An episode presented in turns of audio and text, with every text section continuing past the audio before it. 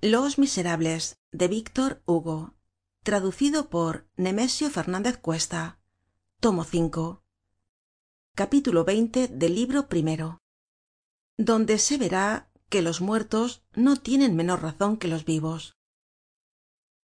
La agonía de la barricada iba á empezar. Todo contribuia á aumentar la trágica majestad de aquel momento supremo.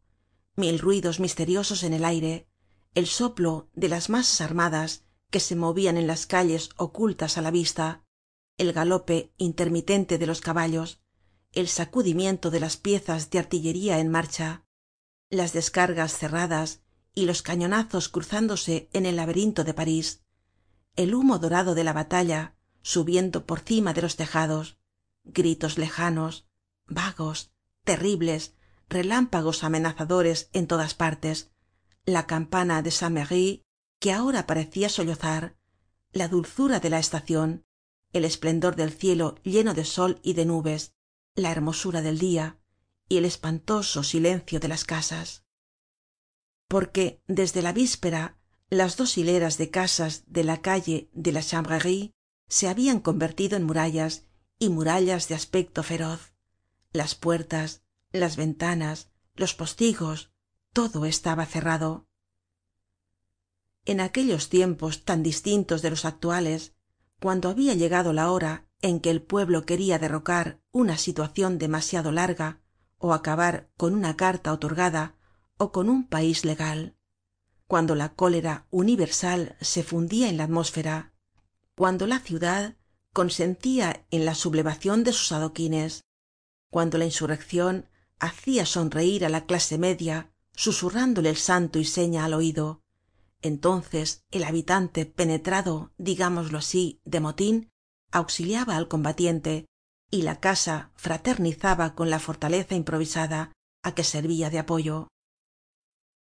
Cuando la situacion no habia aun madurado cuando la insurreccion no era consentida decididamente cuando la masa rechazaba el movimiento ay de los combatientes la ciudad se convertia en desierto alrededor de los sublevados las almas se helaban los asilos se cerraban y la calle se cambiaba en desfiladero para ayudar al ejército á tomar la barricada. No se hace andar á un pueblo por sorpresa mas aprisa de lo que él quiere. Desgraciado del que acude á medios violentos un pueblo no se deja manejar. Entonces abandona la insurreccion á sí misma y mira á los insurrectos como apestados. Y la casa es una escarpa la puerta una repulsa la fachada un muro. Pero un muro que ve oye y se hace el sordo. Pudiera entreabrirse y salvaros. No ese muro es un juez.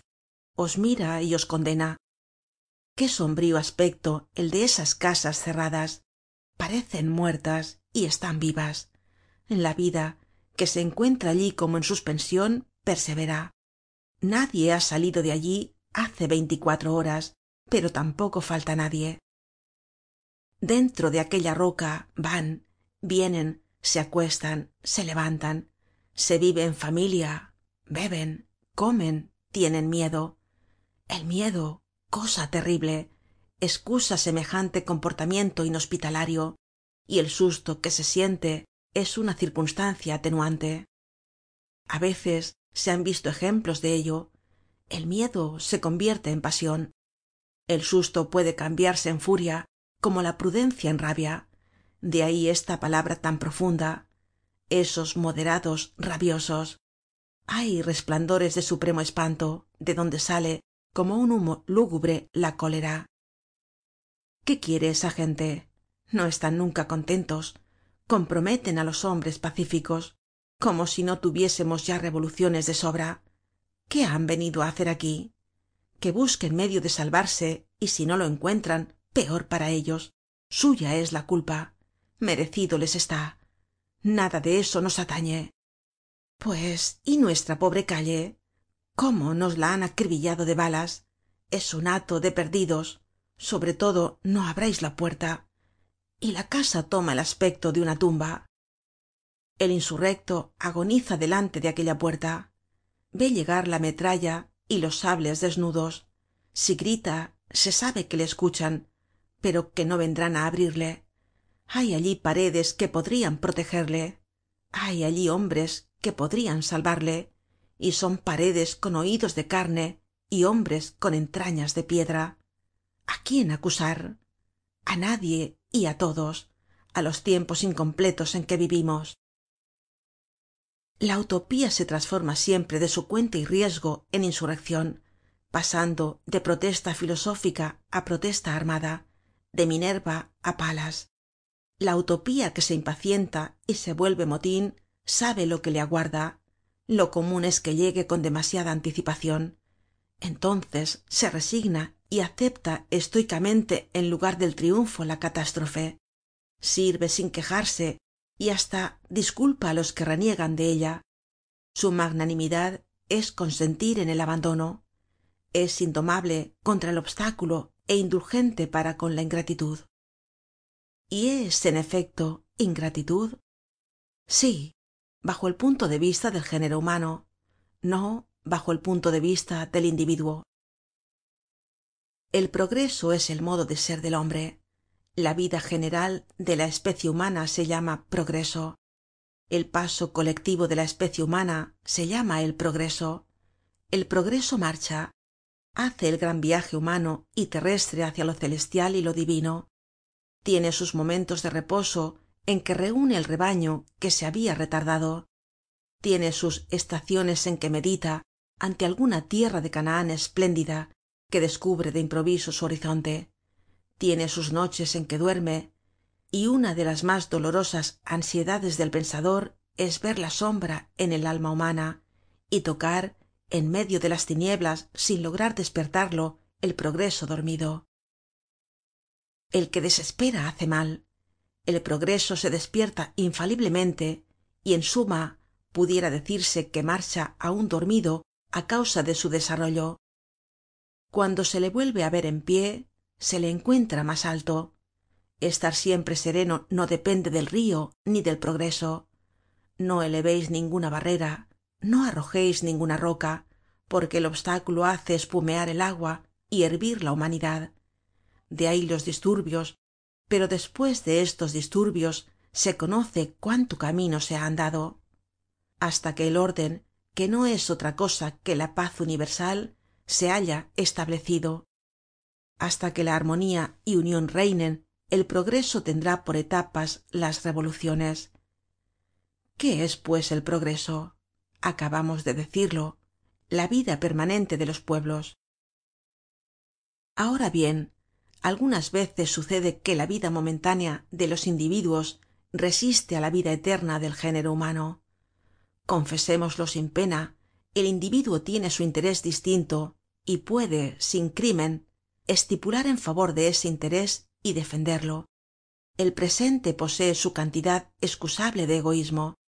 La vida momentánea tiene su derecho y no está obligada á sacrificarse sin cesar por el porvenir.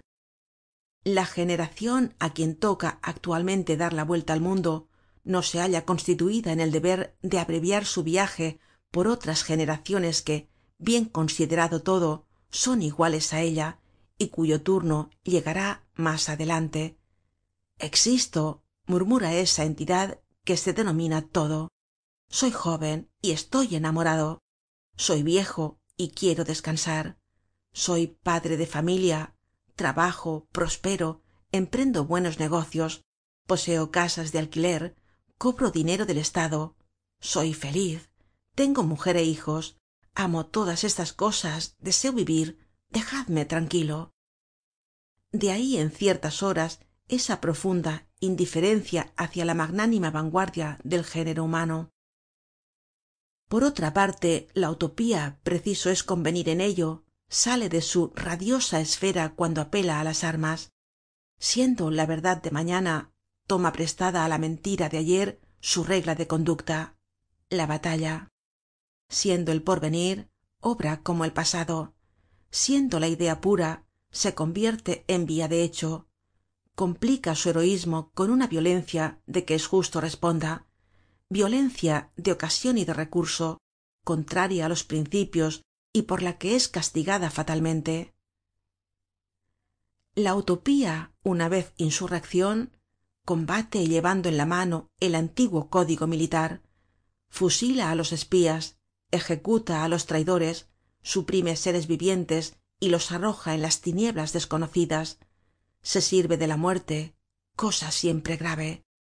Parece que la utopía ha perdido la fe en la irradiacion que es su fuerza irresistible é incorruptible. Maneja la espada y como toda espada tiene dos filos al herir con el uno se hiere en el otro. Hecha esta salvedad sin consideracion de ninguna especie nos es imposible dejar de admirar triunfen ó no á los gloriosos combatientes del porvenir á los mártires de la utopía. Aun cuando pierdan son venerables y quizá su majestad es mayor en este último caso. La victoria en el sentido del progreso merece el aplauso de los pueblos pero una derrota heroica merece su simpatía. La una es magnífica y la otra sublime para nosotros que preferimos el martirio al triunfo juan brown es mas grande que washington y pisacán mas grande que garibaldi. Preciso es que alguien esté por los vencidos. El mundo es injusto con esos grandes ensayadores del porvenir cuando no triunfan. Acúsase á los revolucionarios de sembrar el miedo. Toda barricada parece un atentado. Se acriminan sus teorías se recela de su objeto se teme su segunda intencion se denuncia su conciencia se les echa en rostro que elevan construyen y acumulan contra el hecho social reinante un monton de miserias dolores iniquidades agravios desesperacion y que arrancan de las hondonadas pedruscos de tinieblas para formar parapetos y combatir desde ellos. Grítaseles desempedrais el infierno pudieran contestar por eso nuestra barricada está hecha de buenas intenciones. Lo mejor sin duda es la solucion pacífica. En suma confesémoslo. Cuando se ve el empedrado se piensa en el oso y es una buena voluntad de que la sociedad se asusta. Pero de la sociedad depende salvarse á sí misma y á su propia buena voluntad apelamos nosotros. Ningun remedio violento es necesario estudiar el mal amigablemente hácele constar y luego curarle. A esto la invitamos. Como quiera que sea aun caidos sobre todo caidos son augustos esos hombres que en todos los puntos del universo la vista fija en la francia luchan por la grande obra con la inflexible lógica del ideal. Dan su vida gratuitamente por el progreso cumplen la voluntad de la providencia ejecutan un acto religioso. A la hora señalada con tanto desinterés como un actor á quien llega su turno obedeciendo al maestro de escena divino bajan á la tumba y aceptan ese combate sin esperanza. Esa desaparicion estoica para conducir á sus espléndidas y supremas consecuencias universales el magnífico movimiento humano irresistiblemente empezado el de julio de esos soldados son sacerdotes. La revolucion francesa es un gesto de dios. Por lo demás hay conviene añadir esta distincion á las ya indicadas en otro capítulo las insurrecciones aceptadas que se llaman revoluciones y las insurrecciones rechazadas que se llaman motines. Una insurreccion que estalla es una idea que sufre su examen ante el pueblo si el pueblo deja caer la bola negra la idea es un fruto seco. La insurreccion es una planta agostada. Combatir á cada intimacion y siempre que la utopía lo desea no es propio de los pueblos. Las naciones no tienen á todas horas el temperamento de los héroes y de los mártires. Son positivas a priori la insurreccion les repugna. Primero porque frecuentemente su resultado es una catástrofe. Segundo porque siempre su punto de partida es una abstraccion pues siempre y esto es hermoso los que se sacrifican lo hacen por el ideal por el ideal solo. Una insurreccion es un entusiasmo. El entusiasmo puede montar en cólera y tal es el motivo de que se eche mano de las armas. Pero toda insurreccion que apunta á un gobierno ó á un régimen pone la mira mas alto. Así por ejemplo insistamos en ello lo que combatían los jefes de la insurreccion de y en particular los jóvenes entusiastas de la calle de la chanvrerie no era precisamente á luis felipe. Los mas de ellos cuando hablaban con toda franqueza hacian justicia á las cualidades de aquel rey.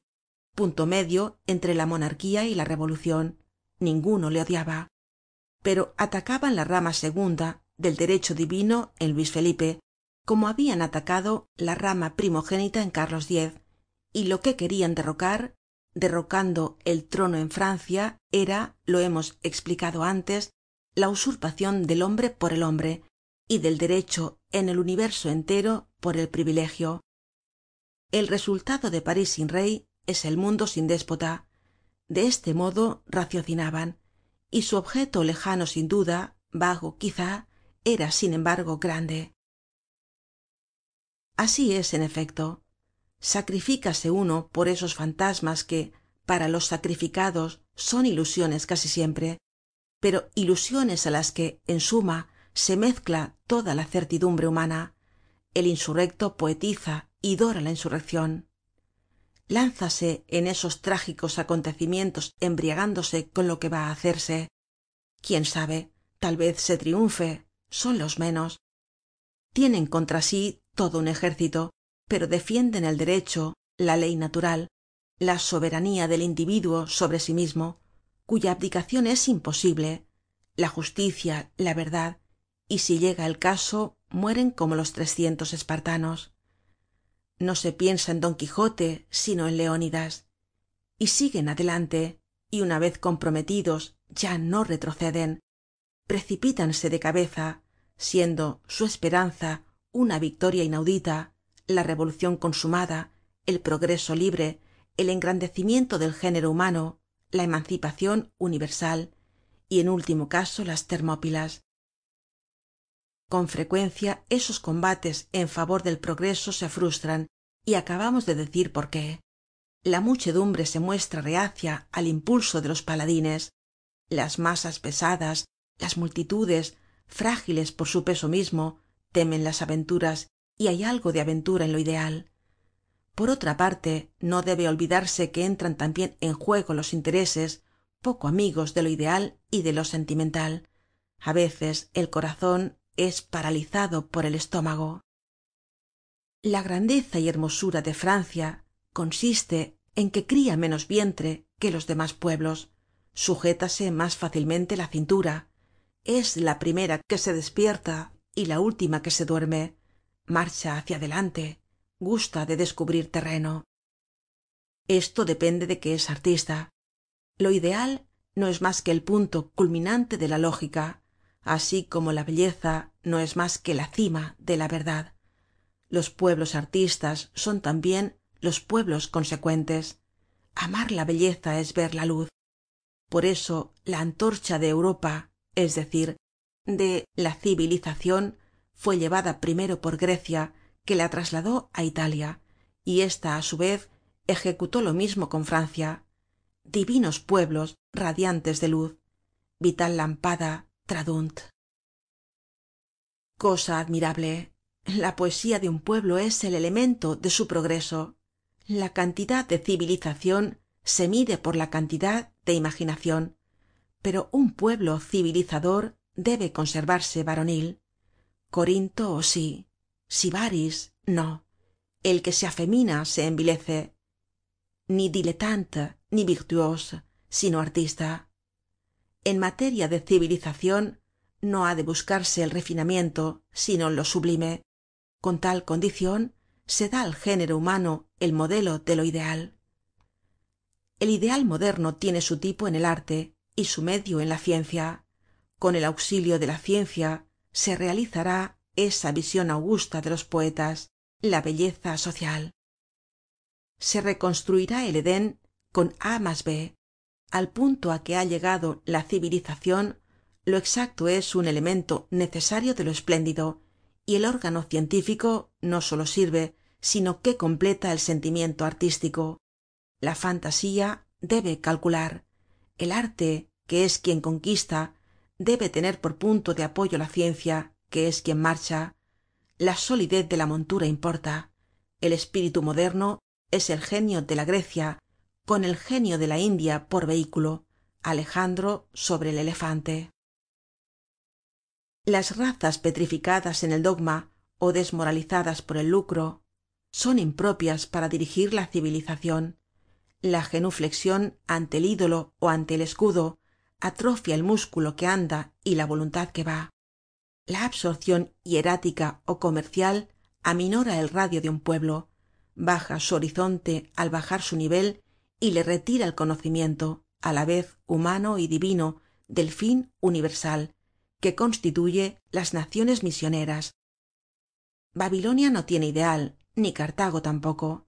Atenas y roma tienen y conservan aun al través de la espesa noche de los siglos aureolas de civilizacion francia es un pueblo con las mismas cualidades que grecia é italia. Es ateniense por el amor á lo bello y romana por el amor á lo grande. Además es buena y se entrega sin recelo. Está de humor para la abnegacion y el sacrificio con mucha mas frecuencia que los otros pueblos. Pero ese humor tan pronto como lo coge lo deja. Y de ahí el gran peligro para los que corren cuando ella no quiere sino andar ó para los que andan cuando desea estarse quieta. Francia tiene sus recaídas de materialismo y en ciertos instantes las ideas que obstruyen ese cerebro sublime no muestran nada que recuerde la grandeza francesa y son de las dimensiones de un missouri ó de una carolina del sur. Qué remedio el gigante representa el papel del enano. La inmensa francia tiene sus caprichos de pequeñez. A esto se reduce todo. Paciencia. Los pueblos como los astros tienen el derecho de eclipse. No importa con tal que la luz vuelva y que el eclipse no degenere en noche alba y resurreccion son sinónimos. La reaparicion de la luz es idéntica á la perseverancia del yo. Hagamos constar estos hechos con calma. La muerte en la barricada ó la tumba en el destierro es una necesidad aceptable para el sacrificio el verdadero nombre del sacrificio es desinterés. Que los abandonados se dejen abandonar que los desterrados se dejen desterrar y limitémonos á suplicar á los grandes pueblos que no retrocedan demasiado lejos cuando retroceden. No se debe so pretexto de volver á la razon avanzar demasiado en el descenso.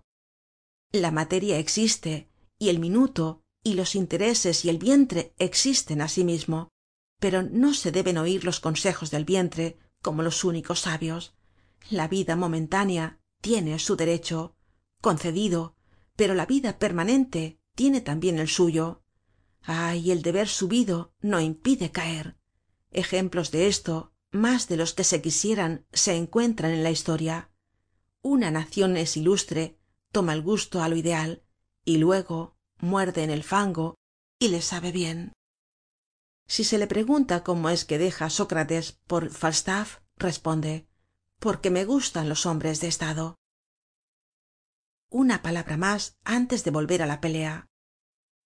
Una batalla como la que referimos en este momento no es otra cosa que una convulsion hácia lo ideal. El progreso con trabas es enfermizo y padece esta clase de epilepsias trágicas. Hemos debido tropezar con la guerra civil esa enfermedad del progreso. Es una de las fases fatales á la vez acto y entreacto de este drama cuyo eje es un condenado social y cuyo verdadero título es el progreso. El progreso. Este grito que lanzamos con frecuencia encierra todo nuestro pensamiento y en el punto del drama á que hemos llegado teniendo que experimentar aun mas de una prueba la idea que abraza quizá no sea permitido sino descorrer el velo á lo menos dejar entrever claramente la luz. El libro que el lector tiene á la vista es de un extremo á otro en su conjunto y en sus pormenores cualesquiera que sean las intermitencias las escepciones ó las debilidades la marcha del mal al bien de lo injusto á lo justo de lo falso á lo verdadero de la noche al dia del apetito á la conciencia de la podredumbre á la vida de la bestialidad al deber del infierno al cielo de la nada á dios. Punto de partida la materia. Punto de llegada el alma. Al principio la hidra. Al fin el ángel